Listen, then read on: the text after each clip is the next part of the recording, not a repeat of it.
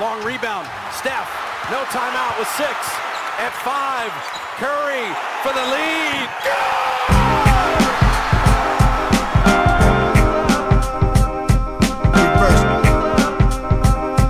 Reverse. Reverse. Reverse. Always. Salut à toutes et à tous, bienvenue dans un nouvel épisode du podcast de l'équipe Rivers Basket Session. Je suis ravi de vous retrouver après avoir fait un petit break euh, pour cause de bouclage euh, du, prochain numéro de Rivers dont on va vous parler dans, quelques instants. Avant qu'on parle de, basket, je voulais vous parler un petit peu de musique, parce que vous savez que la, culture basket, la fameuse hoop culture, ça s'arrête pas aux, lignes du terrain. Et je voulais vous présenter le projet d'un producteur français qui s'appelle Gus La Tempête, euh, voilà, qui a eu la gentillesse de m'envoyer son projet, comme vous pouvez le voir si, si vous nous regardez sur YouTube, en, édité en édition limitée en cassette audio. Euh, c'est un projet qui s'appelle Upside Down. C'est vraiment euh, voilà, du, hip-hop instrumental. Si vous aimez bien un petit peu euh, ce que peuvent faire des gens comme Madlib ou J. Dilla par le passé ou, ou Onra, ce genre de choses, moi j'ai trouvé ça vraiment, vraiment très intéressant. C'est top. C'est en édition limitée. Gentiment, il m'a envoyé donc la numéro 23 d'un côté et la numéro 4, 45 de l'autre parce que c'était juste après la sortie du MOOC spécial Jordan.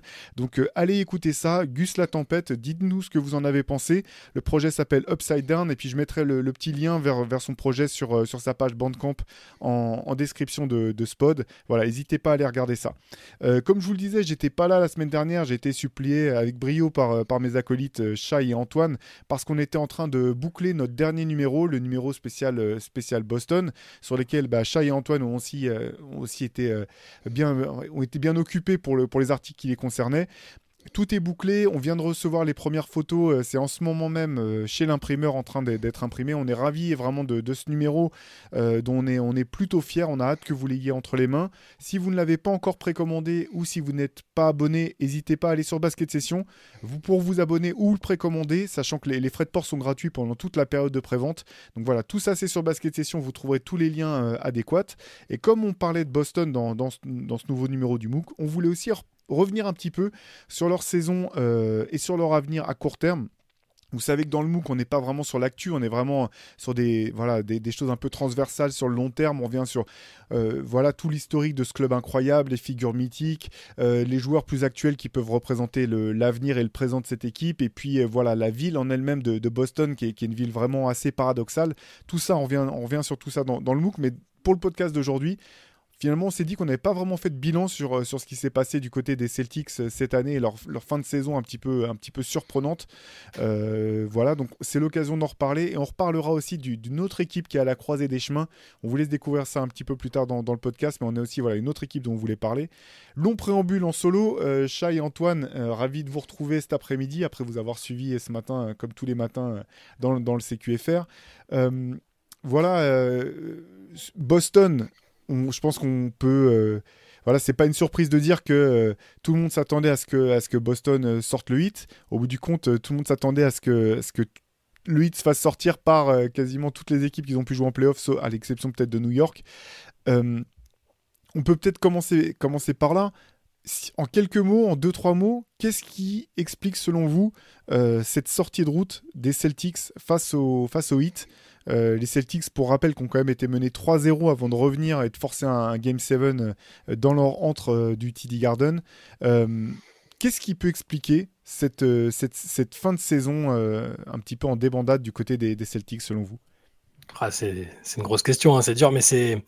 Je pense qu'il ne faut, pas, faut pas se dire que c'est un accident de fin de saison, mais qu'on peut aussi trouver les, les, racines du mal un peu plus tôt dans la saison, quand même, je pense. Euh, on, l'a vu euh, en saison régulière, on a plusieurs fois alerté sur le fait que c'était une équipe euh, qui était très forte, mais qui, avait ses irrégularités, son, des, errements au niveau de, l'énergie, de, la volonté, toutes ces choses-là.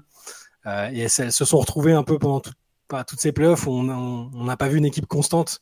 On avait une équipe qui était sur courant alternatif avec un coach qui découvrait un peu pendant les playoffs, qui s'est cherché pendant toute la saison aussi, qui a fait des très bonnes choses, mais qui a semblé un peu dépassé par instant. Et je pense que c'est un tout. C'est une équipe qui a changé de, coach, euh, qui a, dû gérer une affaire euh, extra-sportive compliquée. c'est une équipe qui, bah, cherche aussi exactement qui, est son leader ou qui sont ses leaders parfois. c'est tout. En tout cas, moi, je ne suis pas pour la thèse de l'accident en playoff et que 9 fois sur 10 ce serait passé. Je pense que c'est plutôt 9 fois sur 10, il y, a quelque chose qui aurait fait que ça ne fonctionne pas. Ah, je, te rejoins complètement. J'aime bien cette, cette image-là que tu prends du 9 fois sur 10. Je pense que ça aurait pu se planter de différentes manières, effectivement. Je suis d'accord aussi que c'est pas un accident. Des mots-clés, je pense, bah, tu as commencé déjà à en donner un irrégularité, mentalité. En fait, je pense que ça va te perdre. De toute façon, j'ai l'impression que les Celtics, c'est dans la tête qu'il y a eu des soucis. C'est-à-dire que sur le papier, si tu regardes les joueurs, les joueurs de Miami, c'est vraiment pas sans leur faire, euh, c'est pas pour leur faire offense, parce que je, pense qu'ils ont montré euh, qu'on a tous sous-estimé le hit, sauf peut-être toi Théo à la limite, mais, mais, euh, effectivement, je pense que la, grande majorité d'entre nous ont sous-estimé Miami, mais ceci étant dit, sur Boston, à Boston, il y avait quand même un effectif qui était taillé pour gagner le titre.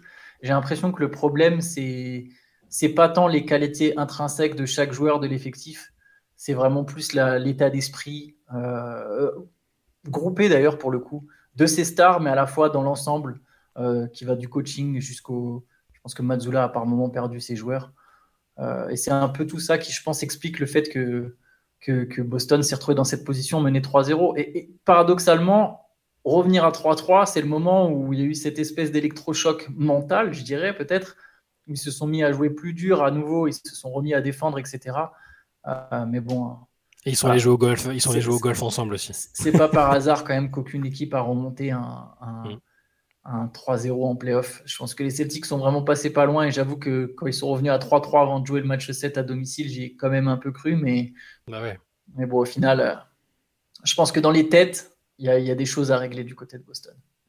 Ouais, c'est intéressant. Finalement, j'ai le sentiment que avant, que la saison commence, après l'histoire euh, l'histoire Ime Udoka, on se disait bon bah ça va être compliqué pour Boston de rebondir, euh, comment ils vont réagir. Finalement, ils ont commencé très bien la saison, ils ont été forts euh, pendant l'essentiel de l'année, et je me dis que ça peut-être finalement les, qualités intrinsèques du groupe et de l'équipe ont un peu masqué peut-être des, des choses qui n'étaient pas très au clair. Et, en fait, moi j'ai le sentiment que finalement il a peut-être manqué un peu une ligne directrice dans, dans, cette équipe.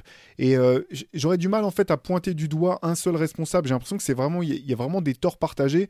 C'est-à-dire que je pense que je suis le premier à dire qu'effectivement, euh, euh, comment dire, Mazula était un peu dépassé en playoff. Mais je suis aussi le premier à dire que c'est pas étonnant quand c'est ta première ta première finalement apparition en playoff euh, en tant que head coach alors que tu étais euh, l'un des assistants. Hein. Il y a un surnom là, certains commencent à l'appeler euh, Second Round Joe parce qu'il était même pas au premier rang des assistants, il était au deuxième rang, celui qui est derrière le banc l'an dernier. Il est passé de ce poste-là à celui de, de, de Second Row Joe, pardon. Il est passé à celui de, head coach, donc c'est pas facile. Il est tombé face à Eric Spolstra. voilà, je pense qu'on est tous d'accord pour dire que c'est le, enfin l'un des, voire le meilleur coach quand même NBA actuel. C'est pas simple. Donc il y a ça d'une part. Il y a aussi, je pense que la grosse différence finalement entre Ime Udoka et lui, euh, euh, bah, c'est quand même euh, que Ime Udoka était plus, je pense, un coach défensif et mm. Mazzula plus un coach offensif. C'est ce qui, ce qui a fait, je pense, qu'il y a eu ces alternoiements en, termes de, roster avec symbolisé par Robert Williams. Est-ce que Robert Williams doit être impliqué, est-ce qu'il doit être dans le 5 ou pas? Ça, jusqu'au bout, ça a été quand même un, un point compliqué, j'ai l'impression, au sein de, l'équipe qui, qui faisait pas du, qui faisait pas, comment dire, j'ai l'impression que ça a un peu divisé, les, les, comment dire, les opinions étaient divisées au sein même de l'équipe en fait par rapport à ça. Et, même, et même pas que sur Robert Williams, hein, d'ailleurs. sur, Grant, Williams aussi. Et sur Grant Williams aussi, tu as raison. Deux joueurs défensifs. Dans, dans, dans l'article de The Athletic qui, bah, qui, évoquait justement la fameuse partie de golf qui les a ressoudés, machin, bah, il disait quand même que dans le vestiaire, ils n'étaient pas trop d'accord avec euh, certains des choix de, de, de Joe Mazzulla, notamment sur l'utilisation de certains joueurs. Ouais, c'est clair. Les deux Williams. Ouais, les deux Williams. Non, non, non, mais, mais c'est clair. Et en même temps, voilà, j'ai l'impression que c'est un petit peu tout ça qui, a, finalement, qui explique cette, euh, cette sortie de route. Et puis, euh, il y a aussi euh, bah, les inconstances parfois des, meilleurs joueurs, que ce soit mm. Jason Tatum, qui peut être. enfin, voilà, qui est quand même l'un des, des, plus, des meilleurs joueurs actuels, sans aucun doute. Jalen Brown, qui peut passer effectivement du, du, rôle de lieutenant à celui de, finalement, de tête de proue et parfois à celui de mec qui se trouve, comme c'était le cas dans le, le, le Game 7 face au face au, face au hit. J'ai l'impression que c'est voilà, c'est une espèce d'accumulation de petites choses qui vont mener à la grande question. De toute façon, la grande question qui va animer tout l'été. Euh, euh, que faire de cette équipe Repartir avec euh, Jalen Brown en lui proposant directement le max ou pas C'est un petit peu au, cœur de tout ça. Mais pour revenir à ce que vous disiez tous les deux en, introduction, là, je pense effectivement que cette équipe, elle a quand même le talent, les joueurs, voire même comment dire le, le roster pour être champion, ça je sais pas, mais en tout cas pour vraiment être ambitieuse et continuer de jouer le titre avec le groupe à l'identique, quoi. Mais il y a quand même un, là, il y a un scénario, enfin, le scénario qui semble se dessiner, c'est quand même celui de la continuité de, A à Z quasiment. Parce qu'ils ont reconduit Joe Mazzulla. Euh, Brad Stevens a l'air de lui faire une confiance aveugle, hein, parce que je pense qu'il y a dans d'autres franchises, même en ayant signé une prolongation avant, avec ce qui s'est passé pendant les playoffs, je pense que le coach aurait été remercié. Et là, il lui a accordé sa confiance. Et sur le reste, bah, je pense que les trois quarts des cadres euh, qui sont sous contrat seront là. Et j'imagine mal, euh, pour l'instant, hein, je, pense que Jalen Brown va rester. Hein. Donc au moins, je, pense qu'ils vont repartir avec le même, euh, dans, les mêmes dispositions. Et c'est ça qui m'intrigue un peu. Est-ce qu'une équipe identique ou presque, avec le même coach, même s'il y a une, expérience collective plus importante et une expérience individuelle pour lui qui, sera forcément supérieure, est-ce qu'elle est capable de faire beaucoup mieux et de ne plus être cette espèce d'énigme qui, qui devrait pas être autant en difficulté vu le talent et vu, vu qu'il y a des mecs dedans qui ont déjà joué des finales, enfin, juste l'année dernière. Quoi. Donc c'est moi j'ai l'impression qu'il se dirige vers la continuité. Après on n'est pas à l'abri que, euh, tout soit chamboulé, mais je enfin je pense pas vous à moins que vous vous voyez euh, des gros trades en prévision, mais non, je, je, pense que la continuité quelque part. En plus, quand tu vois le succès des Nuggets ou le succès à venir des mmh. Nuggets ou même le succès du Heat, tu te dis que miser sur la continuité, c'est quand même souvent la meilleure solution, surtout quand tu as été en finale euh, finalement un an avant, quand tu as, été, mmh. as joué plusieurs finales de conférence.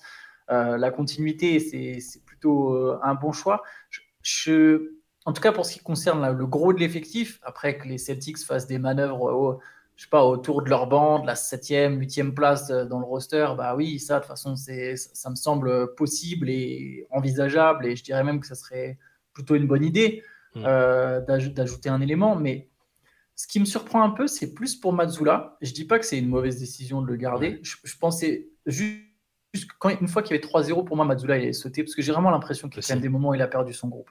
Peut-être qu'il a regagné par la suite, je sais pas, ou est-ce que c'était une réaction d'orgueil plutôt menée par les joueurs? J'ai du mal à savoir. C'est alors Ford qui a, qui a, regagné le groupe, je pense. Mais bon.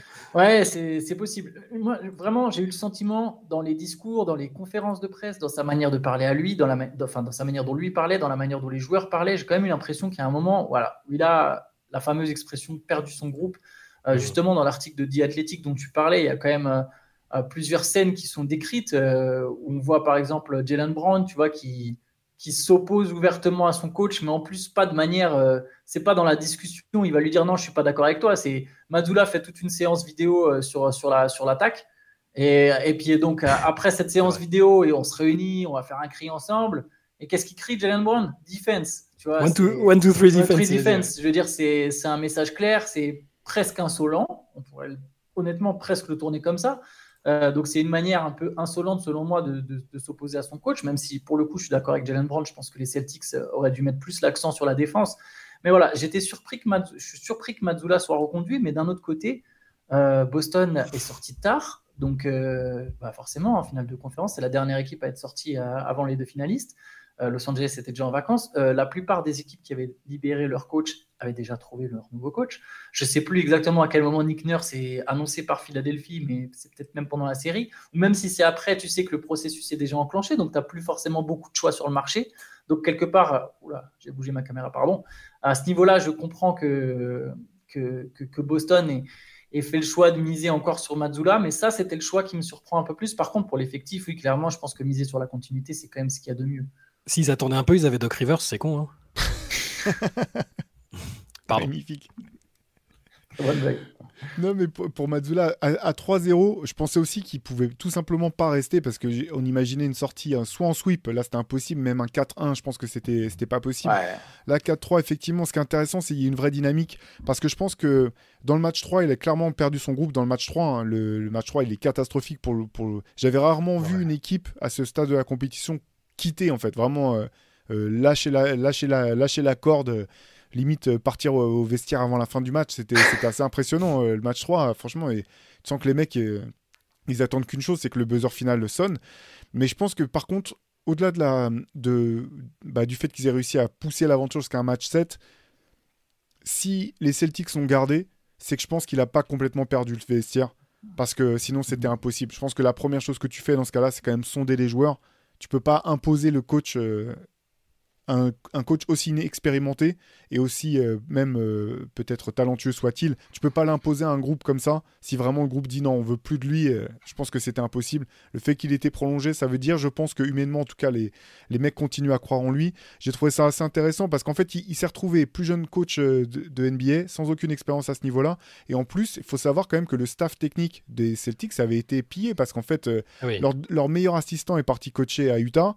Damon Studemeyer est parti parti coacher à l'université. C'était quand même leurs deux meilleurs assistants, les deux assistants principaux de, Boston. Ça s'est fait un peu tardivement, ce fait qu'il n'y avait même pas un staff vraiment étoffé autour de lui. Là, les premières options euh, du côté des Celtics, c'était justement de renforcer un peu le staff par des assistants euh, qu'on voilà, qu dû. Euh, Ils ont préféré des Bucks là. Voilà, exactement. Charles Lee, ouais. Mm. Exactement. Donc ça, je pense que ça, je pense que c'est vraiment intéressant. et puis jouer la carte de la continuité, moi honnêtement, je pense que c'est quand même la meilleure solution pour Boston parce que cette équipe, elle, a le talent pour.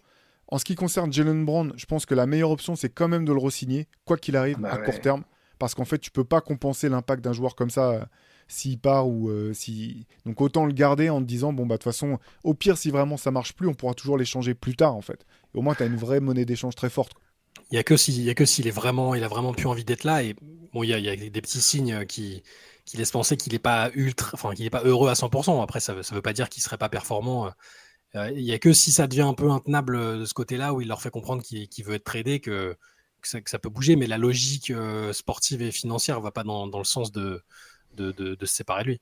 Mais, non, mais j'allais dire, de toute façon, c'est simple en fait. Si lui, il veut pas être là, il signe pas l'extension max. Ouais. Mais à un moment, jamais il renoncera à une extension ça. C'est ça, l'ironie des joueurs dans cette NBA actuelle. C'est que si tu veux pas être là, bah, il te reste un an à attendre, mon gars, et puis tu es free agent, tu vois. Et puis là, tu vas où tu veux. Et l'ironie dans cette ligue, c'est que tu as des mecs qui sont capables de prendre le supermax, de signer leur contrat sur 5 ans. Ils prennent, après, est-ce qu'à leur place, je ferais différemment? Non, je ferais sans doute la même chose. Quelque part, euh, tu peux toucher 300 millions de dollars euh, ou 250 millions de dollars, et, après, 6 euh, mois plus tard, tu dis non, mais en fait, j'ai pas envie d'être là. Bon, voilà, bref, c'est juste ça. J'allais dire, c'est. Voilà, On l'a déjà vu, ça. Hein. ouais, c'est vrai qu'on l'a déjà vu. Bon, j'ose espérer que. Kevin Durant?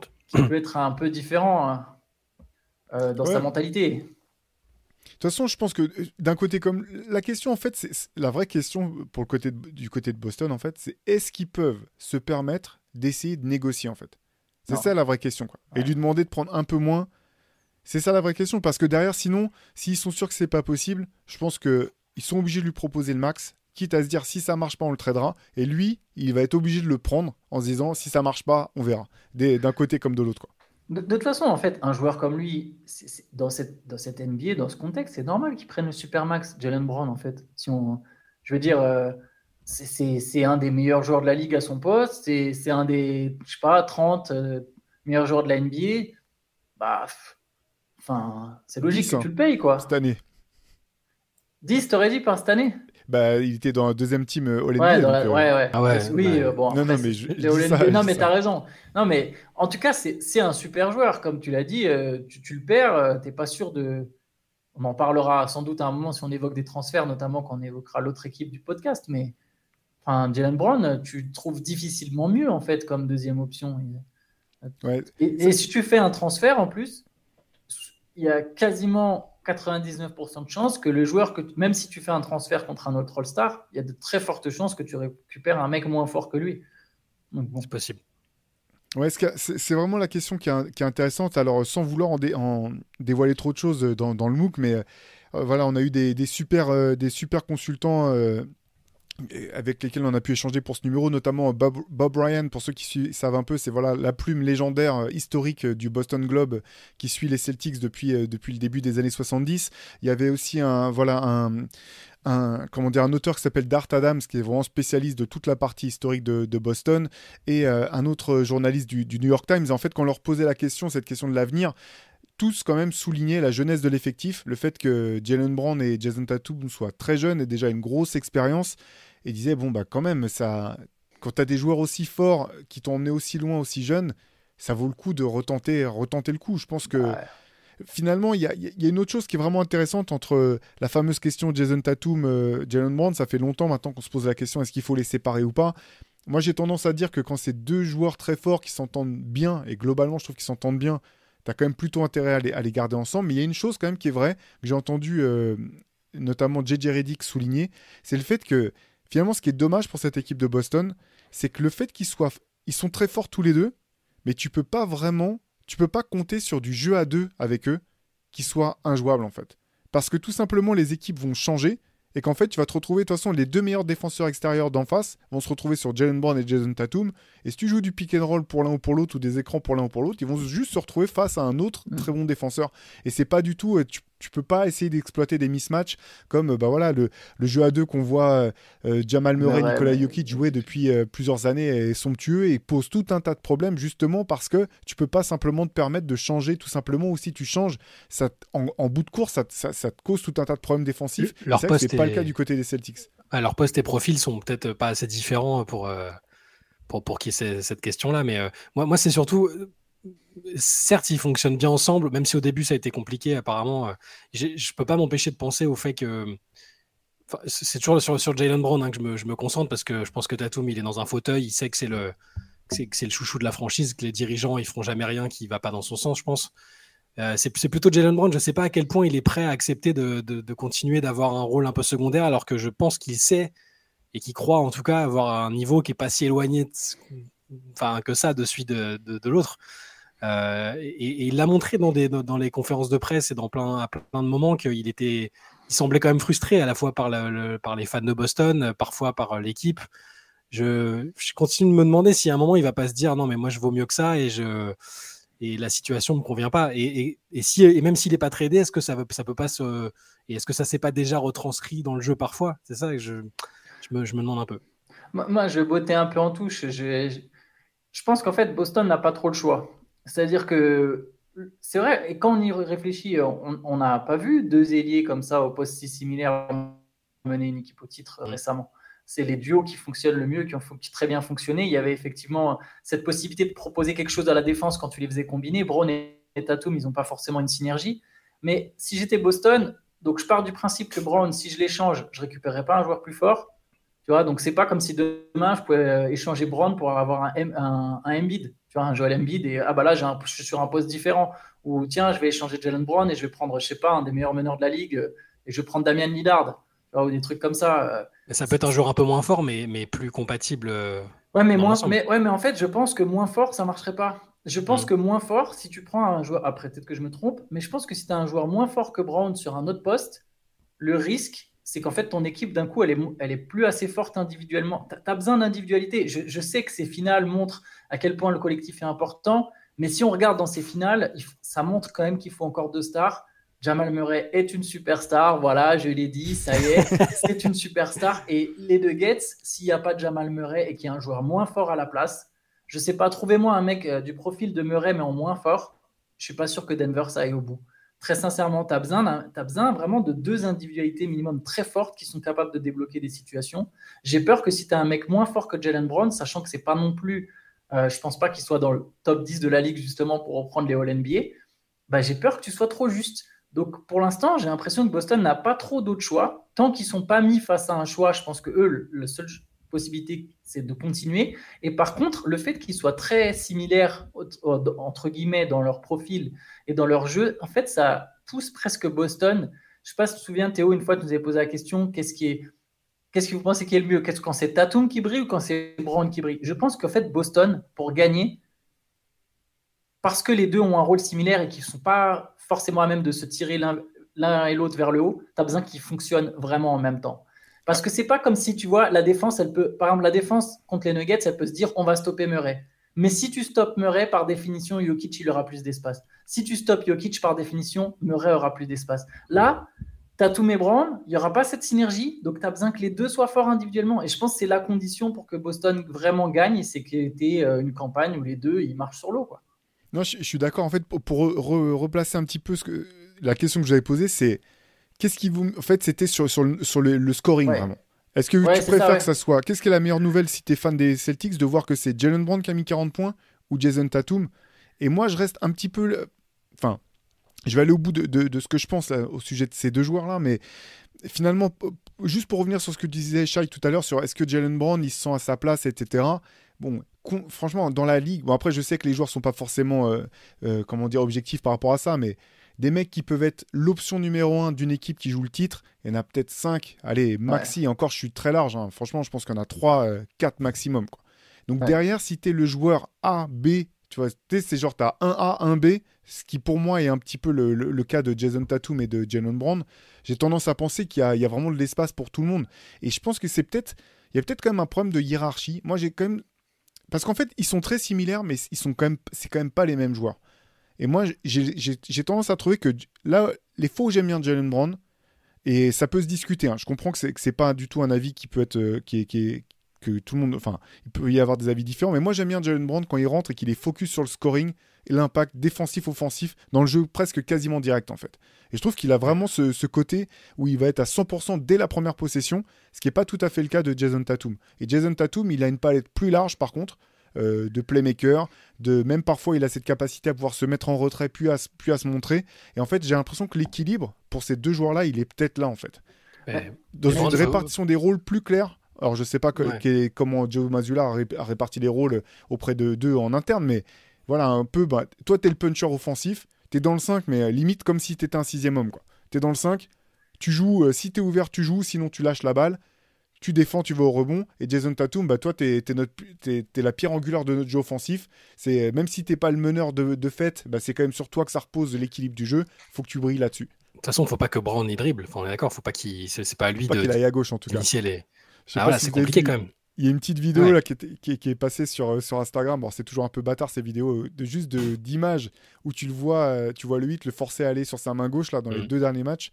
C'est ouais, catastrophique. Quoi. Voilà, et donc par contre, s'il joue comme, comme tu le dis et où il se concentre sur ce qu'il sait faire à merveille, là ça change, ça change tout. Et Tatum a fait des lui a fait des progrès en playmaking. Il est plus à même de, d'être un peu chef d'orchestre et de. en fait, ils, sont complémentaires. Ils l'ont montré. Il y a plein de matchs dans la saison et sur les deux dernières saisons. Parce qu'il faut pas oublier la saison passée des, Celtics qui a été magnifique. Et il y a plein de matchs où ils étaient à 30 points tous les deux et où ils étaient parfaitement en osmose et ça se passait très très bien. Ça pour moi euh, c'est le meilleur scénario ça. Ouais, le, scénario où, les deux scorent beaucoup, où, euh, les deux euh, font des, stats et où ils se prennent à peu près le même nombre de tirs, ce qui n'a pas toujours été le cas cette saison et, dans les playoffs, parce qu'il faut aussi impliquer les autres. C'est ça le problème, c'est que tu as toujours un moment de la saison où Marcus Smart va gueuler pour leur demander d'arrêter de, jouer juste euh, tous les deux et chacun de leur côté. Et puis il y, a des joueurs qui ont besoin aussi d'être euh, mis en avant. Enfin, les Brogdon et tout, ils sont pas là non plus pour faire que les faire valoir. Donc, euh, ouais, je pense que c'est le meilleur scénario, c'est où les deux ont un nombre important de tirs et des opportunités de, de, scorer.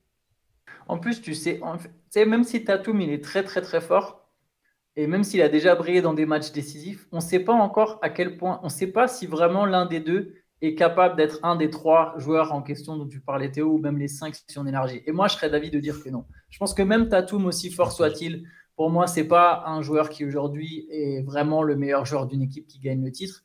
Par contre, s'il en est très très proche et que Brown il se rapproche de Tatum en termes de niveau, Là, en fait, c'est possible. C'est possible parce que sur une saison, tu sais jamais, il y a toujours des blessés dans d'autres équipes, il y a toujours des choses, et puis tu as une défense forte. Tu peux t'appuyer sur des choses qui vont compenser le fait que c'est pas forcément euh, un top 5, top 5 player. Euh, pour ce qui est de Brown, l'avantage, on en revient à la jeunesse, il est jeune et il bosse beaucoup. Tatum et Brown, tous les deux, c'est des gros bosseurs. Donc Brown, il peut travailler sa main gauche. Lui, pour le coup, il a vraiment un truc à cibler cet été. Autant je trouve que Tatum, il est déjà très complet. C'est peut-être plus presque mental, euh, de la compréhension de certaines choses plutôt que, vraiment un aspect technique euh, concernant Tatum. Autant Brown, lui, il a un truc très technique à travailler. Donc on peut se dire qu'il va encore progresser. Maintenant, juste pour revenir sur euh, Théo, ce que tu mettais en avant, tu vois, moi je suis d'accord, Tatum, c'est le plus solar round des deux.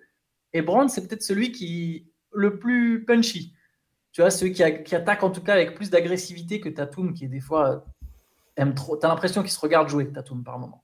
Tatum, tu as l'impression qu'il y a une glace, euh, tu vois, il y a une glace sur le panneau des 24 secondes et il se regarde en même temps, et il se kiffe un peu. Ah, t'as vu ce que je fais là quand même. Parce que c'est vrai, il est beau, il est super élégant et tout, tu vois, à devoir jouer, mais tu as l'impression qu'il le sait.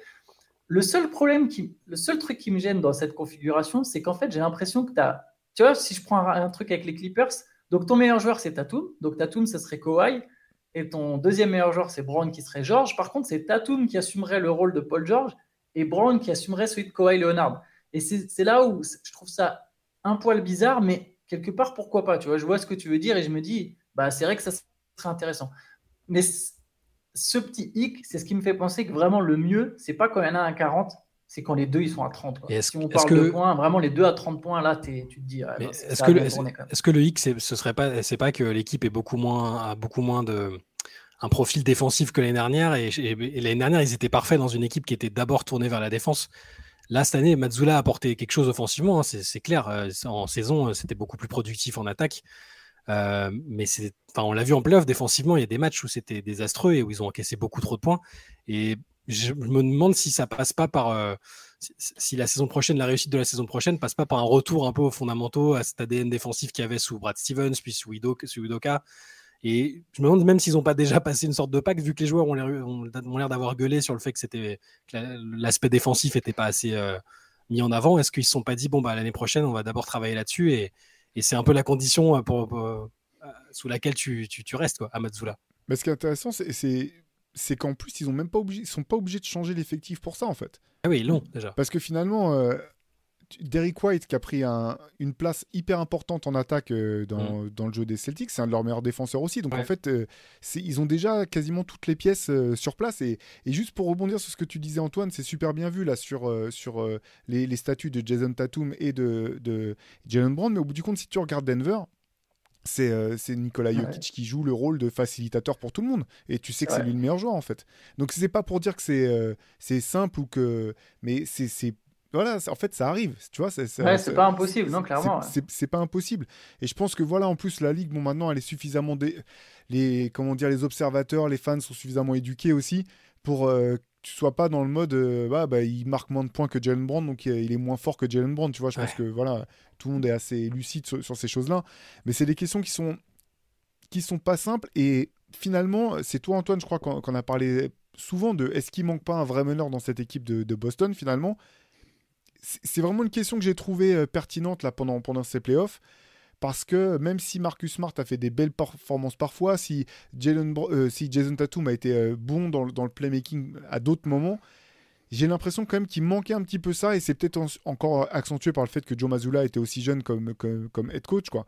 Mais de voilà, un, mec, un moment qui puisse remettre la machine sur les ah, bons rails, stopper, poser le système, ou voir que ben voilà, Jalen Brown il commence à faire la gueule parce que ça fait trois fois de suite qu'il n'a pas touché la balle. Ben, vas-y, on va amener, lui proposer un petit switch, euh, le, mettre en, en, le faire briller en lui proposant une opposition plus simple. Tu vois, ce que ça fait des mecs comme, euh, comme Chris Paul, comme, comme ah, d'autres. Hein, bah. je dis pas, il y en a d'autres des, des, meneurs de ce, de ce calibre-là.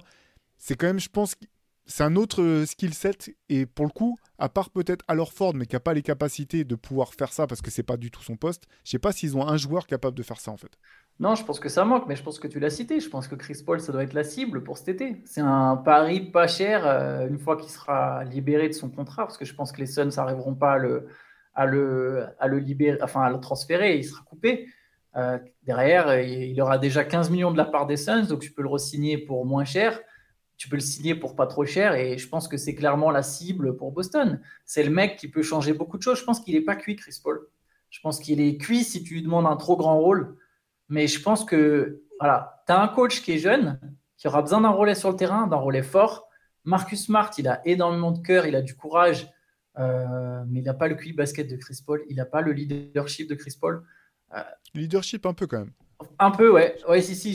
J'étais en train de réfléchir en même temps dans ma tête. J'étais en train de me dire. Mais il a une autre forme de leadership. Je, serais d'avis, autant Jalen Brown, je sais pas ce que ça donne si tu lui gueules dessus. Autant je me dis que Tatum, des fois, ça peut lui faire du bien.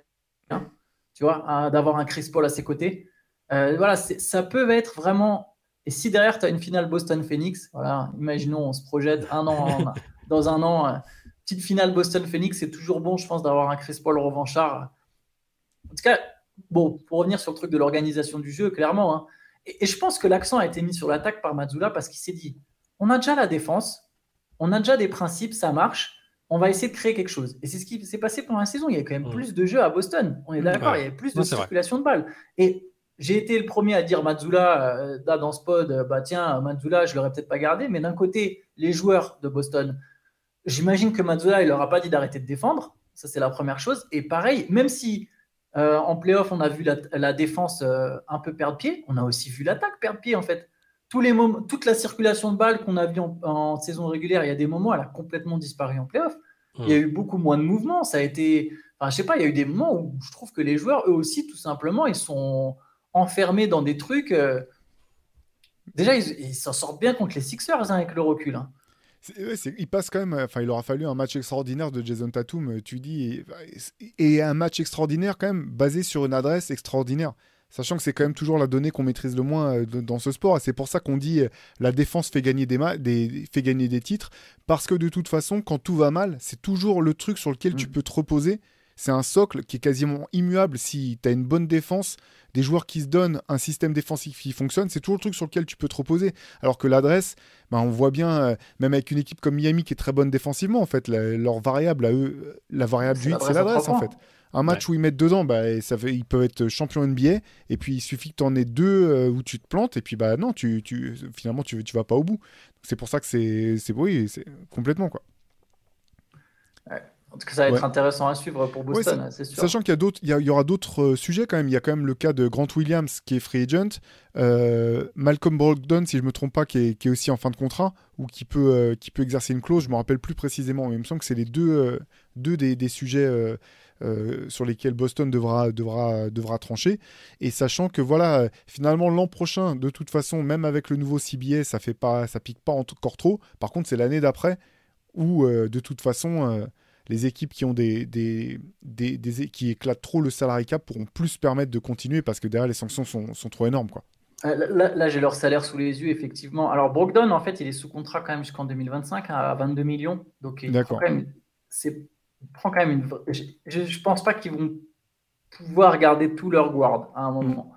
Brogdon, il prend quand même 22 millions, Smart 18, Derrick White 18, et tous ces gars-là, ils sont là jusqu'en 2025. Alors c'est bien, au moins ils ont de la continuité, tu vois, mais si tu rajoutes derrière le super max de Jalen Brown, euh, es quand même. Euh, effectivement, Grant Williams, là, il y a une free agency euh, restricted, donc c'est-à-dire avec possibilité de s'aligner sur toutes les offres si les Celtics euh, le décident. Il restera pas, je pense.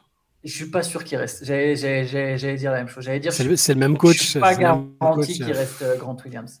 Je me dis que là, si lui peut avoir une euh, possibilité d'aller signer, je sais pas, 50 millions sur 4 ans ou 55 millions sur 4 ans ailleurs, un salaire que les Celtics pourront pas lui proposer, et en plus sans doute des équipes qui pourront lui proposer un rôle plus stable, parce que lui, pour le coup, oui, effectivement, il est sorti de la rotation par moment presque de manière incompréhensible, je dirais d'ailleurs. mais il y a un écart, il y a un écart entre la perception de, du joueur qu'il est, enfin, de, la valeur qu'il pense avoir et de celle que les Celtics euh, veulent. C'est toujours comme ça. Enfin, tu vois, alors c'est drôle, il c'est un joueur important, moi je l'aime bien, hein.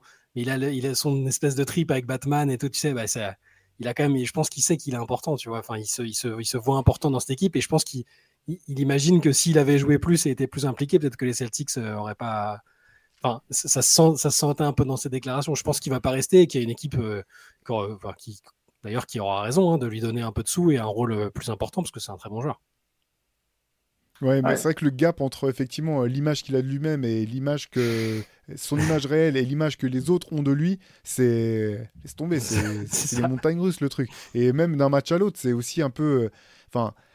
moi j'aime bien, mais en fait il me fait un peu penser, hein, parce qu'on en a souvent parlé pour, au sujet des mecs des Grizzlies, mais j'aime bien les, mecs qui se laissent pas marcher sur les pieds, qui vont, euh, voilà, qui vont dire euh, faut que tu me respectes, mais il y a un moment quand même où tu dis non, mais eh, pose-toi, hein, t'es, Grant Williams, arrête de parler aux arbitres comme si t'étais Kobe à chaque fois qu'il y a un coup de sifflet, quoi. C'est relax un petit peu, quoi. D'ailleurs, les Celtics ont été insupportables sur ça.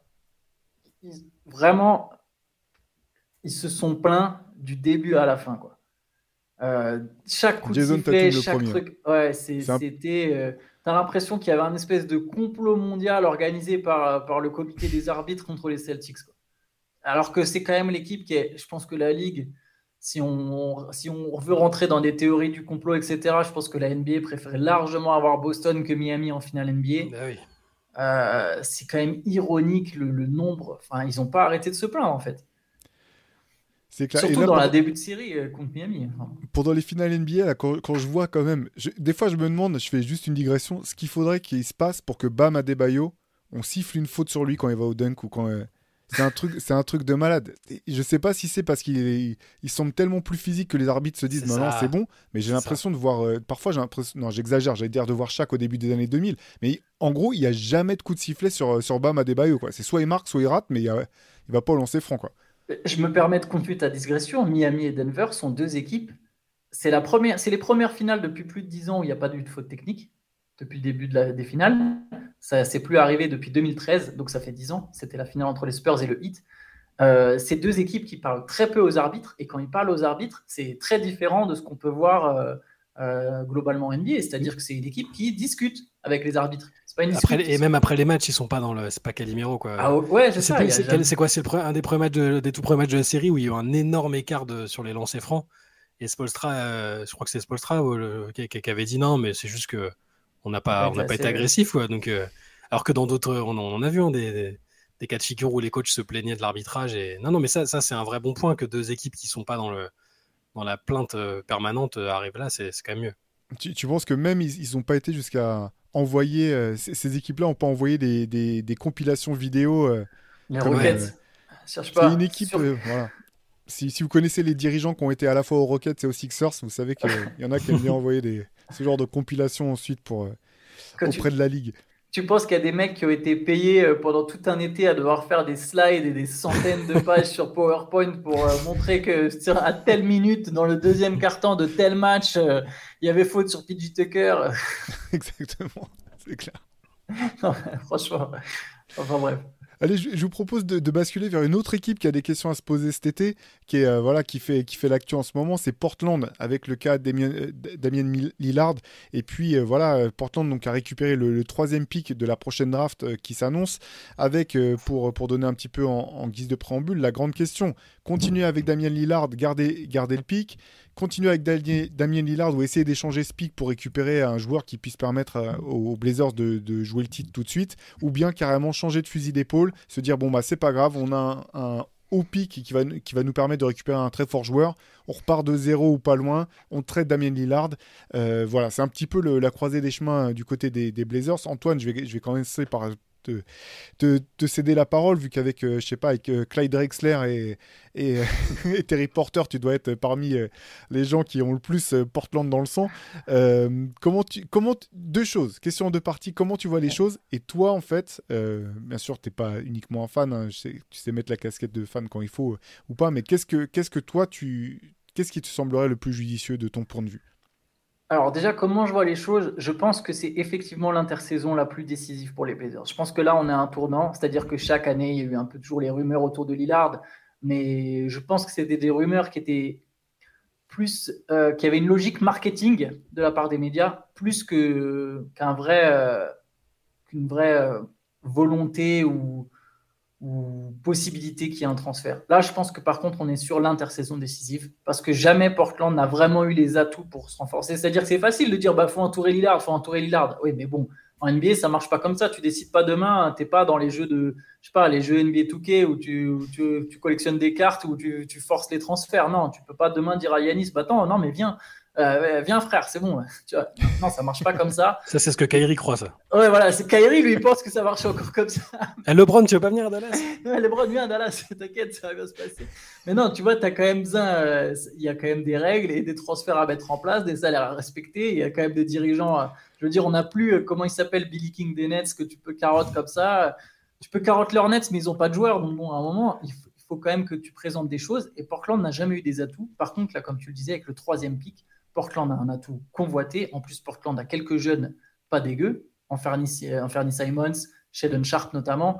Donc, pour une fois, tu as la monnaie d'échange. Donc, tu as vraiment la possibilité. Donc, pour une fois, tu es mis face à ce dilemme vraiment de dire est-ce que je reconstruis jeune ou est-ce qu'on enchaîne sur le futur? Ça, c'est comment je vois les choses. Je pense que ce sera décisif. Je pense que la Portland va très sérieusement d'abord essayer quand même de miser sur l'aspect compétitif. Euh, et c'est ce que je ferai moi. Je pense quand même que je, je, ferai tout pour entourer Lillard, quitte à, tant pis, bah, pas drafter en troisième position. Même si je pense que Scoot Anderson peut devenir un super joueur, je suis pas sûr qu'il devienne aussi fort que Lillard dans le futur. Honnêtement, je pense pas. Euh, je suis pas sûr que à cette troisième position il y ait un prospect incontournable.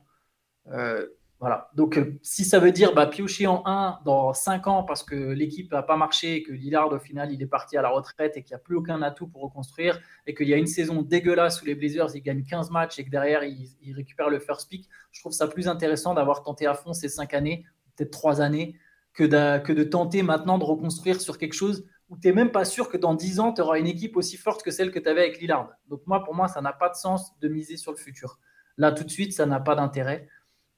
Je pense que la priorité, ça doit être de trouver une option. Et c'est là où je vais vous donner la parole. C'est que je suis pas sûr, malheureusement, et c'est là où ça me fait un peu mal, je suis pas sûr que tu aies vraiment une option qui, se, qui te satisfasse.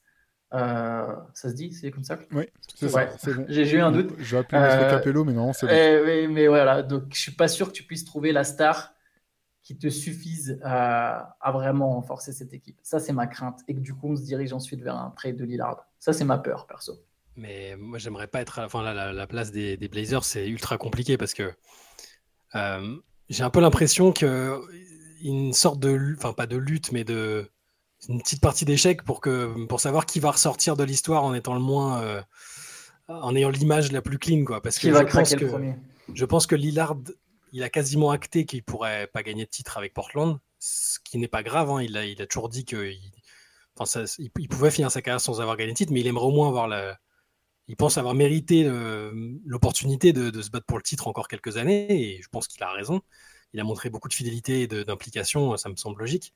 Et en même temps, je pense aussi que les Blazers doivent se dire qu'ils gagneront peut-être pas, à moins de récupérer une autre superstar, ce qui, comme tu l'as dit, est très compliqué avec ce qu'ils qu ont comme atout. Euh, l'avenir passe probablement aussi par un départ de Lillard, mais qui veulent pas être ceux qui, qui forcent la main à Lillard pour partir au même titre que Lillard ne veut pas être le gars qui demande son trade parce qu'il est attaché à cette image de mec fidèle. Donc, j'ai l'impression là, là c'est une espèce de de, de, de, de, lutte pour, euh, pour, pour, pour pas être euh, pour pas ressortir avec une sale image de l'histoire. Euh, c'est la première fois, là, on en a déjà parlé, mais c'est la première fois, je trouve, que Lillard euh, parle de façon aussi franche et directe d'un départ.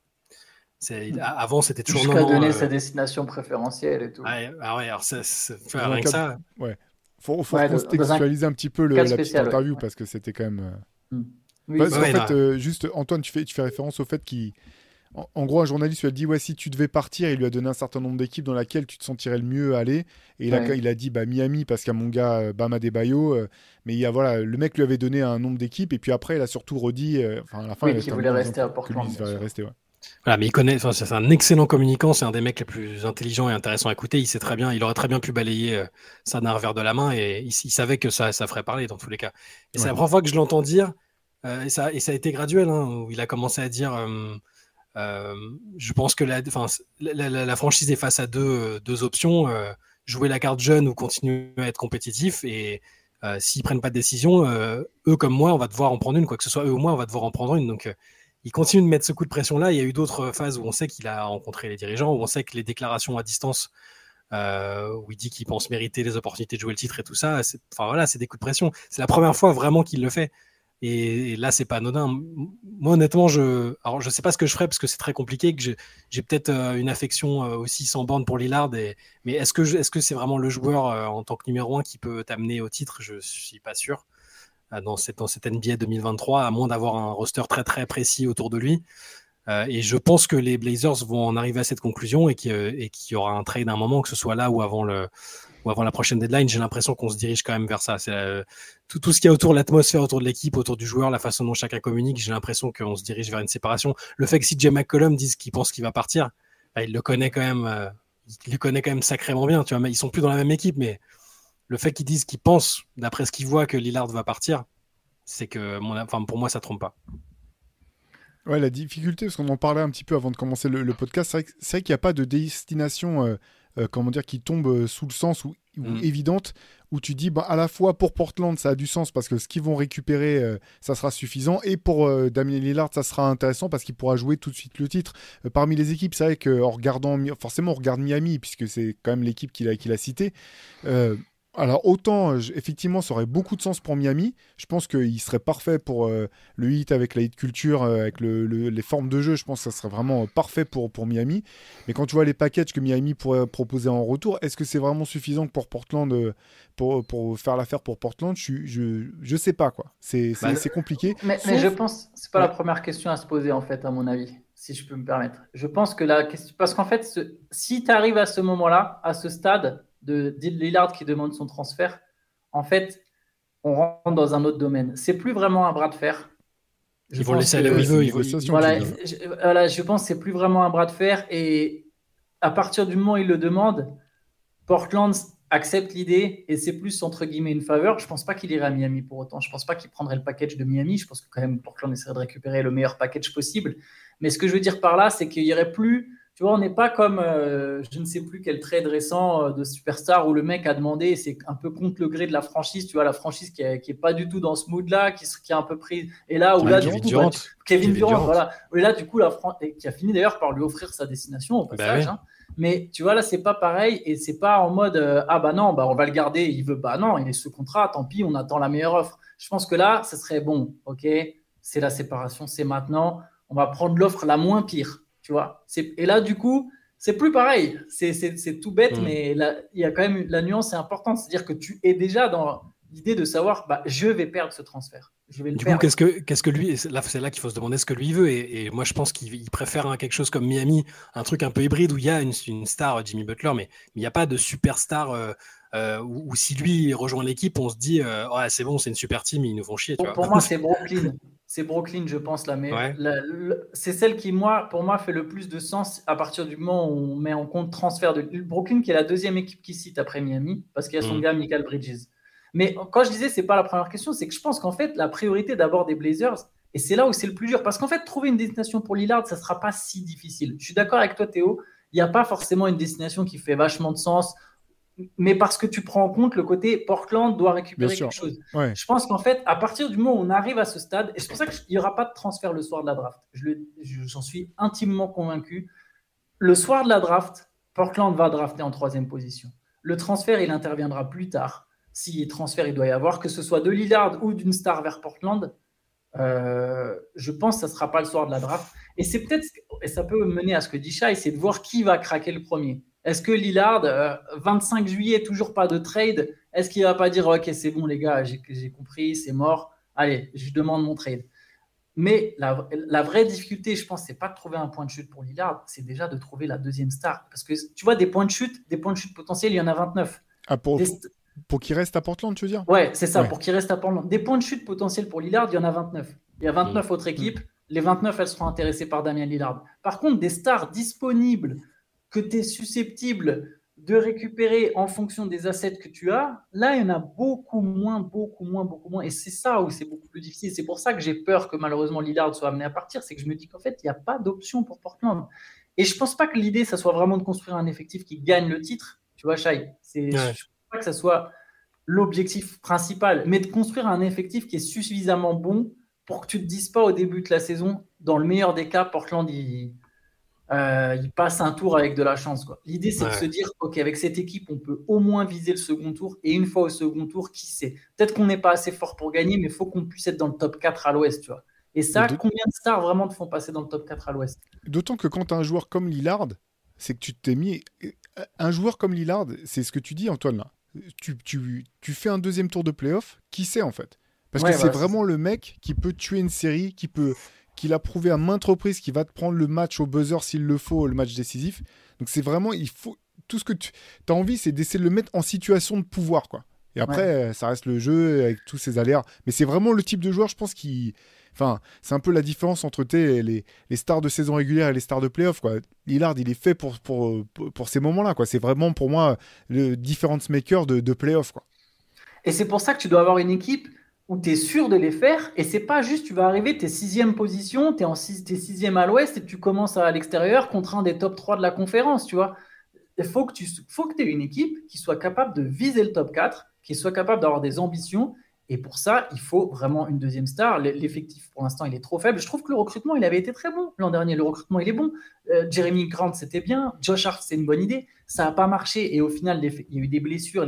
Mais l'effectif est... Attention, Portland avait bien commencé. Souvenez-vous, Portland était dans les trois premiers pendant longtemps. Après, il y a eu quelques blessures, notamment celle de Lillard. Et il manquait, ça manque de talent. Dès qu'il y, a une, dès qu'il y a une blessure de Lillard ou une absence de Lillard, tu sens que ça manque de talent.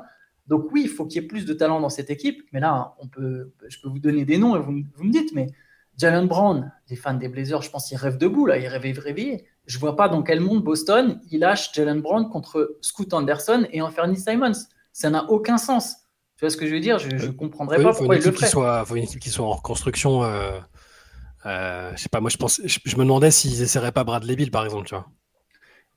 Je, l'ai mis dans les. Je, crois que je l'ai mis dans, dans, un papier que j'ai fait. Parce, que Washington, ils ont ils ont l'air de vouloir amorcer un truc un peu différent, quitte à perdre. Euh, donc, je pense que Bradley Bill, il le. T'es Washington, tu récupères Scoot Anderson. Si, si, tu, si tout du moins tu, tu, crois en lui et que tu te dis que ça peut être ton joueur qui, qui, te, qui te porte un peu à l'avenir, euh, ça peut se faire. Moi, je le ferais pas à la place de Portland. Bah, c'est ça, moi, pareil. Je pense que est tellement cher à payer. Et pour le coup, je trouve que tu n'as pas beaucoup de garantie de, de, faire un deuxième tour. Euh, même si Bradley Beal est fort, hein, c'est pas ça. Mais... Ils peuvent se marcher un peu dessus aussi. quoi.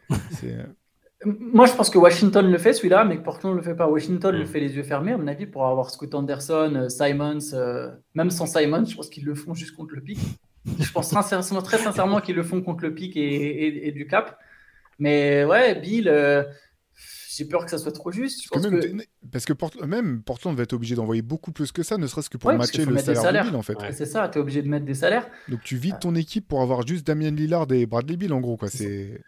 Je, je pense l'option la plus crédible, c'est Siakam parce que Toronto va être en reconstruction, ça me semble inévitable. Je pense que Fred Van Fleet va pas re-signer. Je pense qu'il y a un projet jeune, il y a de la jeunesse qui se dessine. Siakam, il est dans son prime, il est ils, ont fort. Un coach, euh, ils ont pris un coach pour développer des joueurs aussi. ça n'a plus d'intérêt à Toronto de garder Siakam. Et du coup, je pense que Siakam, je pense que même, il y a même un monde où, euh, tu sais que tu aimes bien les homecoming, Shai, je pense qu'il y a même un monde où il demande Sheldon Sharp plutôt que Simons. Et si tu es mm. Portland, tu peux dire, ah bah ok, on garde nos deux meilleurs scoreurs et en plus on ajoute Siakam et on peut-être on re-signe Jeremy Grant. Euh, je ne sais pas si ça, ça colle complètement financièrement, mais il faudrait que je revérifie.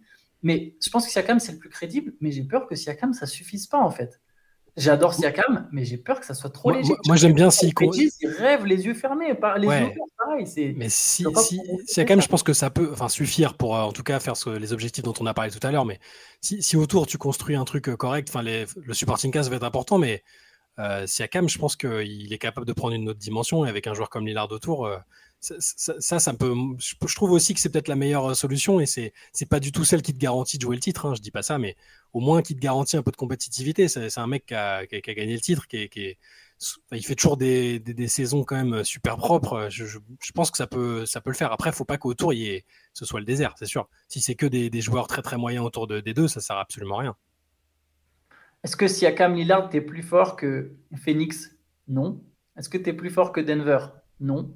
Est-ce que tu es plus fort Phoenix, j'attends de voir ce qu'ils vont faire. Ah, voilà, Phoenix en, supposant qu'il y a une belle intersaison. Ouais, c'est ça, parce que je me ferai un peu de soucis du côté de Phoenix quand même. En attendant supposant, de voir effectivement, en supposant qu'il y ait une belle intersaison, mais même tu vois que les Lakers, si les Lakers ils gardent Austin Reeves, LeBron et Anthony Davis, je pense que je les mets quand même au-dessus d'un Portland avec Siakam Lillard. Et j'ai peur que tu arrives à cette sixième place dont je te parlais, où tu es sixième et tu commences au premier tour contre, contre Denver ou contre Phoenix et bah ouais, c'est bien, tu sors 4-2, c'est super, c'est bien, tu as joué 6 matchs de playoff, tu vois. Il y a une donnée importante aussi dont on n'a pas parlé, je pense, c'est qu'ils n'ont pas changé de coach. Visiblement, Billups va rester. Et je ne sais pas si c'est une bonne chose. Pour l'instant, j'ai pas vu, j'ai pas vu grand chose non plus de sa part. Euh, c'est important que tu le notes parce qu'en fait, Siakam, moi j'aime beaucoup le joueur, mais c'est un joueur vraiment hyper atypique. Mm. Et je pense que pour l'utiliser au du mieux que tu enfin, pour vraiment utiliser euh, euh, au mieux ses, qualités, tu as besoin quand même d'un, de principe de jeu ou d'un système de jeu vraiment euh, presque sur mesure. C'est, pas. c'est, enfin, c'est un peu paradoxal parce qu'il peut faire plein de choses sur un, terrain, sur un terrain, il peut faire plein de choses, donc il est hyper polyvalent. Et en même temps, je trouve qu'offensivement, notamment, il a un style de jeu, de jeu vraiment particulier et où il faut que tu aies un coach qui sache se, servir de ça. Quoi. ce ne bah, sera pas le cas parce que Billups, enfin, je, ne dis pas qu'il est mauvais, hein, ça n'a absolument rien à voir, mais on n'a pas vu euh, une patte, un style de jeu très identifié. Enfin, depuis qu'il est là, je trouve même que c'est un peu compliqué. Hein. Euh, été surpris de voir qu'il était, serait reconduit. Euh. C'est aussi quelque chose qui me fait dire que, que peut-être, enfin, je sais pas si Lillard a validé ça ou non, mais c'est aussi quelque chose qui me fait dire que Lillard va pas, pas à 100% dans, dans, dans l'idée de rester je, ne sais pas quelle est. Après, apparemment, lui, il soutient Billup, donc je. je... Bah, il s'entend bien avec lui. On sait qu'il faut. Voilà, il doit. Je pense que c'était une euh, mauvaise nomination, Billup, de toute façon. Ah bah de base, c'est sûr, mais. Ça, c'était l'erreur. Mais en tout cas, les... voilà, ce qu'on voit le plus sortir dans la presse, ça va être du Bridges, du Jalen Brown. Ça, pour moi, c'est impossible. Boston, c'est impossible. Jamais, jamais Brooklyn, ils sont Brooklyn, plus pas Bridges. Ben, bien sûr, c'est ça. Brooklyn, ils sont plus proches de récupérer une nouvelle superstar pour passer un cap que de reconstruire de zéro. C'est ça. Moi, j'aime beaucoup cette équipe en fait. Ils ont bah tout sauf une star. Et s'ils ont une star, ils peuvent tout de suite, je pense, être vraiment compétitifs. Mais leur star, ce sera peut-être Lillard. Je serais pas surpris que parce que Brooklyn, eux, ils peuvent envoyer 4 ou 5 pics. Et si mm. on, maintenant on se place du côté, bah, ok, euh, Bon, bah déjà, un, on l'envoie sur la côte Est. Et bon, il aime bien Brooklyn. On va envoyer Lillard dans un gros marché. Ok, on t'envoie chez ton pote Michael Bridges. Ils partagent le même, le même agent. Ils sont potes, tout ça, super. Brooklyn peut sacrifier, je pense, au moins Cam Johnson, tu vois, ou un, un des deux entre Johnson et Claxton. Et je pense que c'est Johnson qui sacrifieront parce que c'est un profil plus simple à retrouver que Claxton. Nick Claxton qui a un profil trop dur, je pense à, tu vois, c'est quand même des pivots mobiles comme ça, t'en as pas des masses. en plus. Ouais, c'est ça. Donc je, pense que, ouais, mais tu sais, pourrait y avoir Nurkic, qui, enfin bref, après c'est pas le même style, mais je pense que tu peux sacrifier Cam Johnson via un sign-on trade, donc en plus ça absorbe une partie du salaire de Lillard. Tu peux sacrifier Cam Thomas, qu'on a vu qui était un, jeune capable de scorer, voilà, dans des équipes en reconstruction, ça peut toujours servir. Et tu peux envoyer 4, 5 pics euh, et, voilà, Portland bah, repart avec ses 4-5 pics, euh, ses, 2-3 jeunes. Euh, tu, mets encore un autre mec dans le, deal. Je sais pas, tu, mets un gars qui est susceptible d'être échangé ensuite ou des gars comme ça. Et Portland take his loss, quoi. Et se dit, bon, bah voilà, maintenant on est avec Scoot Anderson, c'est ça notre avenir, c'est Scoot Anderson, c'est Sheldon Sharp, c'est comme Thomas, c'est Anthony Simons.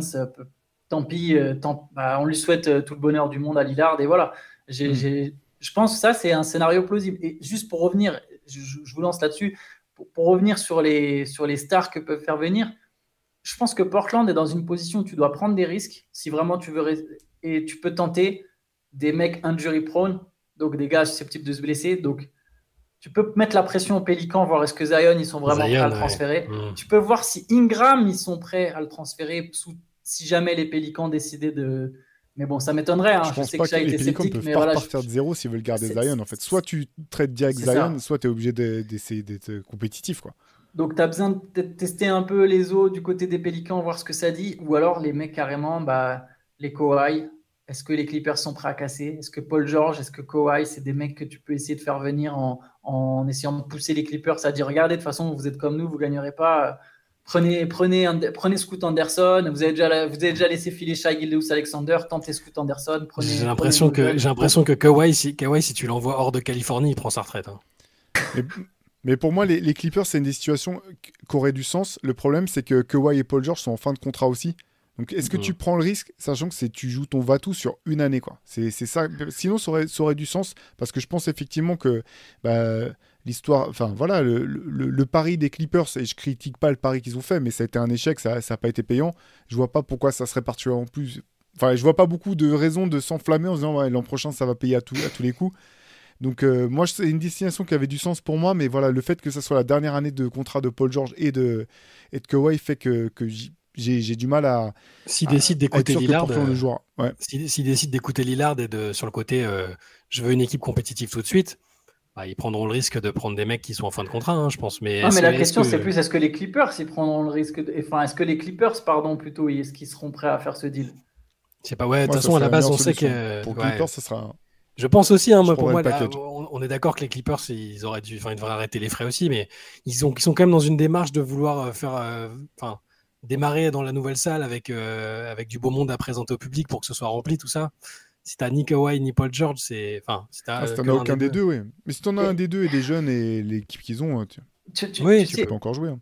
Tu, sais, le problème, c'est que tu peux encore jouer, mais tu es dans la meilleure conférence, je pense, des deux. Celle qui est mm. la plus profonde, en tout cas.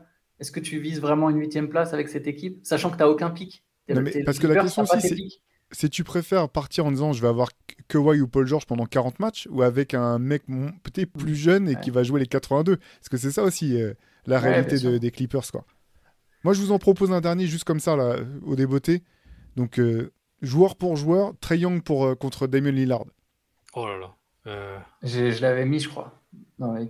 Quoi, Damien Lillard? Je l'avais mis. Si, Lillard, si Lillard a son mot à dire sur le truc, je pense qu'il leur dit. Moi, je suis portant, je le fais pas.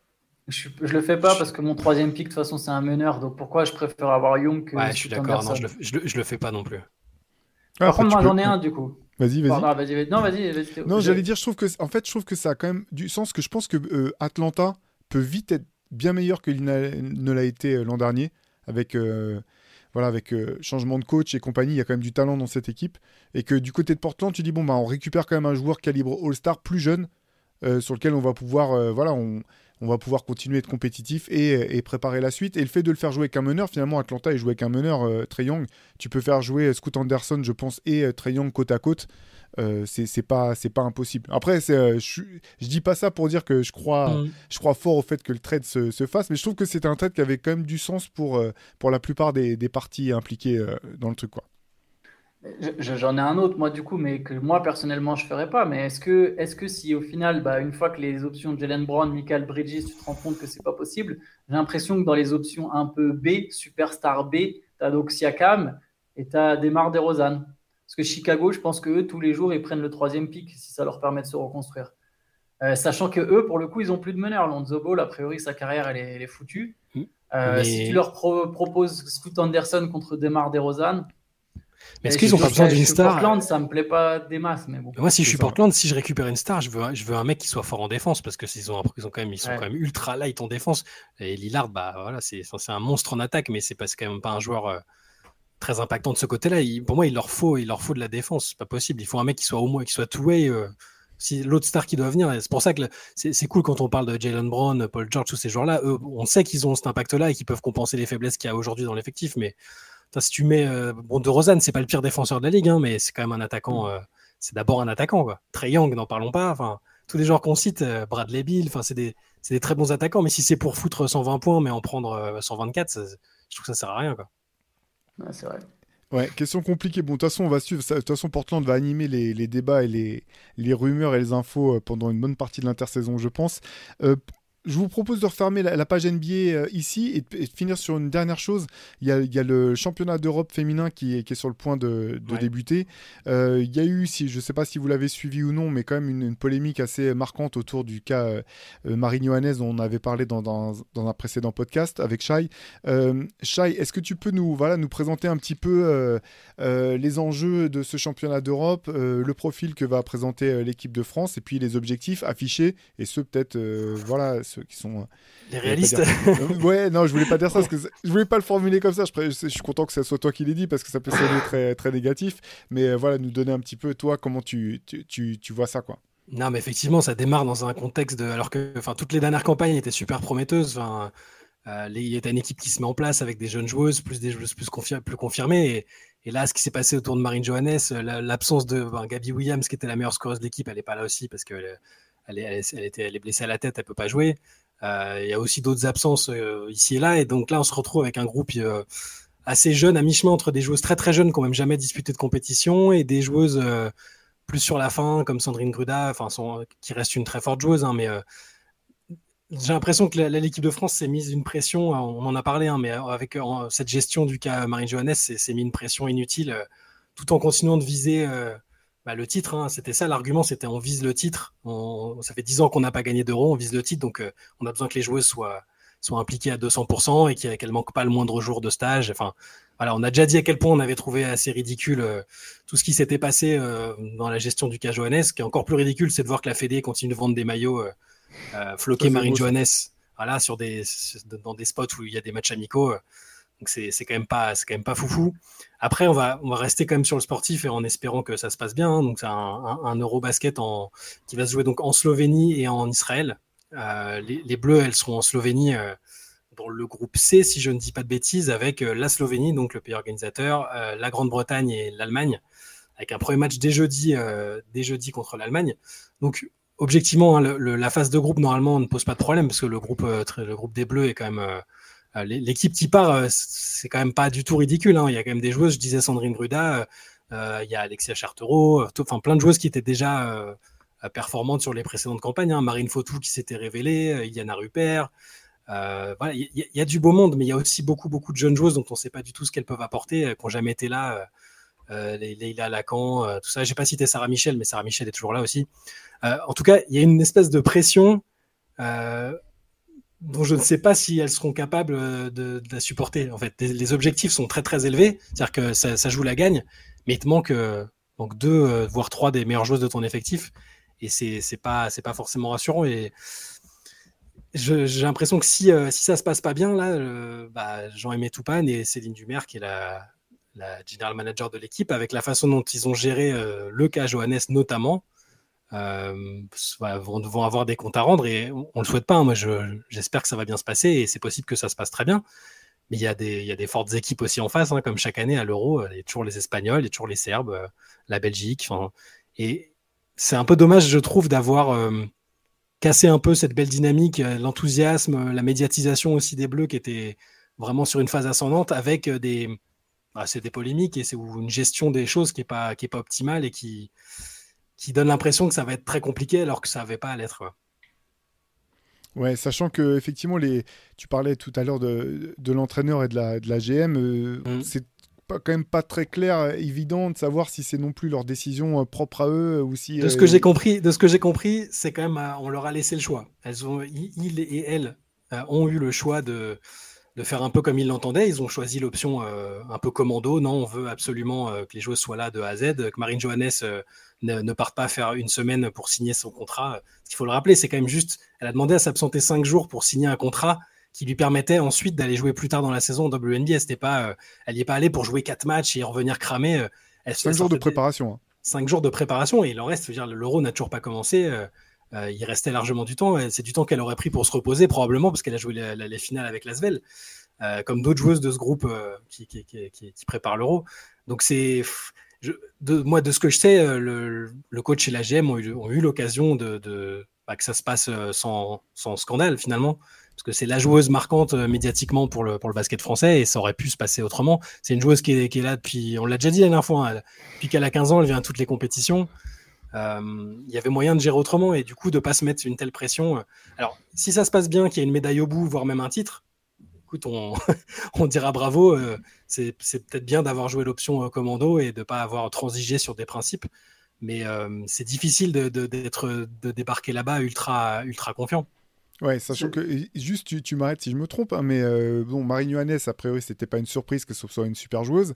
Le fait que Lasvel soit allé aussi loin euh, et donc soit allé jusqu'au titre, c'était pas non plus une énorme surprise. Bah euh, sachant que c'est quand même le même organe qui gère à la fois les calendriers de LFB et qui gère l'équipe de France. Tu dis aussi que voilà, en termes d'organisation et de préparation, ça n'avait pas été quand même très très malin de. C'est ça le problème. C'est d'avoir, c'est d'avoir, c'est voilà, c'est d'avoir fait passer. Voilà. faire porter le chapeau à Marine en disant qu'elle a choisi de ne pas aller en équipe de France, c'est un, peu dur, quoi. Hein, Alors que tu, prends, tu prends l'équipe d'Espagne, là, qui sera, euh, qui sera euh, quasiment au complet là, à l'Euro. C'est un, championnat où il y a plus d'équipes, mais elles ont réussi à le finir euh, bien plus tôt au niveau du calendrier, et donc elles sont toutes là. Il n'y a aucun souci, toutes celles qui, qui étaient prévues, elles, viennent, et c'est le cas pour d'autres pour d'autres nations. La Belgique, elle a ses stars. et ça, enfin voilà. il y a des joueuses qui ont signé, qui ont fait la même chose que Marine Johannes voulait faire et qui, et qui ont même démarré la saison en WNBA avant d'aller jouer, là par exemple avec la Turquie, je pense à Tira McCowan qui est naturalisée, mais elle a, elle a commencé sa saison, elle, elle, a signé son contrat pour pouvoir revenir après, et elle va jouer avec la Turquie et repartir. Il y a plein, il y a plein de, cas de figure, et nous on a l'impression d'avoir eu affaire à quelque chose de très dogmatique euh, pour on ne sait quelle raison, alors que la responsabilité vient quand même du calendrier, et, euh, et, puis c'est, c'est pas une joueuse, je, je suis pas pour faire des, des passes droits pour tout le monde et ce serait même pas, je considérais même pas ça comme un passe-droit, mais juste, tu as une joueuse importante dont tu sais qu'elle peut te faire gagner la compétition ou participer à ça, tu peux lui laisser cinq jours pour aller signer un contrat et revenir. Si, si, tu, veux, si tu veux œuvrer pour le, pour le bien de tes joueuses, le bien financier, le bien sportif, parce que c'est ça, elle veut aussi, euh, elle voulait aussi continuer de jouer dans, pour, la, dans la meilleure ligue du monde, bah tu fais des arrangements, un minimum, quoi. Mais surtout, en plus, c'est hypocrite parce que si, si on inverse les, les sexes, euh, je pense qu'un joueur avec la, la, personnalité, enfin l'icône que représente mhm. Marine Jones. Alors c'est pas forcément une icône de l'équipe de France féminine, mais ouais, je vais dire des noms. Si Tony Parker, il avait décidé ça, mais, ça s'est déjà fait. il aurait même, voilà, ça a déjà été fait. Il aurait pu s'absenter même trois mois s'il voulait et revenir, et on l'aurait laissé revenir. Si, si demain Victor Wembanyama, une fois, s'il devient le joueur qu'il est censé devenir, s'il y a un été qui décide, euh, voilà, il décide qu'il peut pas, il peut pas, c'est pas il décide, c'est il peut pas faire les deux semaines de prépa, il fait pas les deux semaines de prépa, il sera prêt à la compète. Donc c'est absolument débile. En plus, je suis sûr que, je suis sûr que dans le groupe, alors c'est pas un insight, c'est que ce que moi je pense. Je pense que dans le groupe, les joueuses auraient compris tout à fait. En fait, je pense qu'elles comprennent euh, la situation et elles peuvent comprendre que c'est pas forcément un passe droit envers Marine Johannes et que quand même Marine Johannes c'est pas n'importe quelle joueuse dans l'équipe ça, aurait été compréhensible. Et je trouve le truc le plus bête, et je vais appeler ça de la bêtise, c'est qu'une fois que le scandale ou que la polémique a commencé, tout le monde aurait eu l'occasion de faire marche arrière et ils l'ont pas fait. Et, ça, pour moi, c'est juste de la bêtise et de l'ego. Ils auraient pu, sous la pression, il faut quand même dire que Tony Parker et Nicolas Batum ont quand même, direct dès que, dès, que l'annonce a commencé à sortir, les deux ont, enfin, voilà, euh, ont sorti les boucliers, monté au créneau et c'est tout à leur honneur.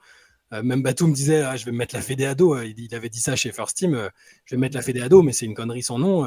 et Parker qui dit bah, Forcément, Marine Johannes joue pour son équipe. Donc, ben, les deux, malgré. Enfin, faut se rendre compte, c'est le capitaine de l'équipe de France et, le meilleur joueur de l'histoire du basket français. Et même ça, ça n'a pas suffi. Donc, c'est, je pense que voilà, c'est, une espèce de lutte d'ego. Et, euh, et alors, on pourra rien dire si, y a un titre au bout, même une, médaille, bon, une médaille d'argent, on en a déjà 78 000 euh, chez les filles. Euh, c'est, plus une victoire, une médaille d'argent. Je suis d'accord. ils, se sont, ils se sont interdits le droit je trouve, les, la, la, direction de l'équipe de France s'est interdit le droit de revendiquer une médaille d'argent comme une victoire là. Mmh, c'est terrible. Et donc si elle gagne, bravo et c'est génial et on sera, je serai le premier à dire bah vous avez eu raison. Euh, ça, aurait pu être géré un peu, un peu mieux parce que vous avez fait chialer euh, une fille ou deux par-ci par-là parce que Marine Johannes après la finale euh, et même après en arrivant à New York c'était pas la grande joie. Hein. Je pense qu'au niveau santé mentale c'était pas fou. bah là je dirais écoutez bah bravo, il n'y a pas de souci, c'est super. Non, mais c'est, j'allais finir là-dessus. Effectivement, ce qui est dommage, c'est que voilà, la compétition commence euh, jeudi. Au lieu qu'on soit euh, simplement dans l'enthousiasme de voir l'équipe de France eh sur le terrain, il y a quand même de, tout ce nuage de, de polémique qui va euh, planer au-dessus de la compétition, quoi qu'il arrive, hein, match après match. et c'est pas cadeau non plus pour les joueuses qui vont participer à ah, cette édition, pour, pour qui, bah voilà, on, on, souhaite que de, que de bonnes choses et, et, un, et un, un, parcours magnifique. Mais c'est, c'est pas non plus juste, je trouve, pour le groupe en lui-même de devoir porter ce, ce truc-là. C'est, Après, il y a des gens qui à ce que les, pour, pourquoi les joueuses n'ont pas réagi. Limite, il y en a qui appelaient à faire boycott. Enfin, non, faut, faut passer pas leur rôle. Quoi. elles, sont, là pour défendre euh, l'équipe euh, mm. dans une compétition. Euh, c'est un problème privé entre Marine et la fédération. Il y aurait eu le souci. Si Gabi Williams n'avait pas été blessée, on serait allé vers un souci du même ordre. Hein. Mm. Parce que avec la règle de la priorisation en WNBA, elle aurait dû faire un choix, elle aurait dû s'absenter aussi peut-être. Enfin, il y avait des choses qui faisaient que ça aurait été un cas compliqué aussi imaginez si en plus, si la Fédé s'était mise à dos ces deux joueuses majeures quasiment, euh, je pense que ça aurait pu être le cas. Hein. Là, c'est presque une aubaine pour eux que, que Gabi soit blessée. Mais bon, voilà, ça c'est pour l'aspect un peu négatif euh, euh, dans, lequel on aborde l'euro. Mais on, va le suivre quand même avec, bah, plein d'espoir que ça se passe bien comme les dernières fois et même peut-être d'aller plus loin. Mais il y a des équipes qui semblent en meilleur ordre de marche, mieux armées, mieux, qui n'ont pas eu à gérer ces choses-là. Et c'est juste ça qui m'inquiète un peu personnellement. Bon bah écoute, euh, de toute façon on va, on va suivre ça de, de, très près. On va refermer ce podcast ici. On a fait long là. C'est vrai que bon moi ça faisait deux semaines que j'avais la tête dans le bouclage de Rivers. J'avais hâte de retrouver mes, mes camarades. Euh, ce, ce, soir il y a... Ouais, j'ai entendu, hein, toutes les choses que tu disais pendant que je n'étais pas là. Hein. Je prêtais une oreille. Euh, ce soir, il y a le match 5 donc, euh, de, voilà, de, des finales NBA que vous pourrez, vous pourrez euh, retrouver le CQFR pardon, dès demain matin. On fera le point, le point sur tout ça. Vous saurez si j'ai validé mon achat de sombrero et de cigares pour venir plus tard dans, passer une tête dans un CQFR ou pas. demain, mardi, il y aura aussi Let's Session tard le soir à partir de 23h. voilà, venez passer une venez regarder ce qui s'y dit. Et je vous garantis que c'est bon moment à chaque fois avec, euh, avec Shai, Antoine et, Benjamin en fonction des, des line-up, en fonction voilà, des ajustements de, de first row, euh, first row qui détermine un petit peu la sélection. Euh, nous, on vous donne rendez-vous quoi qu'il arrive bah, au plus tard lundi prochain. Avant peut-être, si jamais le cœur nous en dit ou que, ces finales NBA nous inspirent ou que l'actualité est chaude. voilà. Basket session pour commander le, le MOOC Reverse. nos réseaux sociaux, mettez des likes, un petit follow, parlez-en à, votre famille. Et puis, nous, on vous dit à très vite. Ciao. Ciao.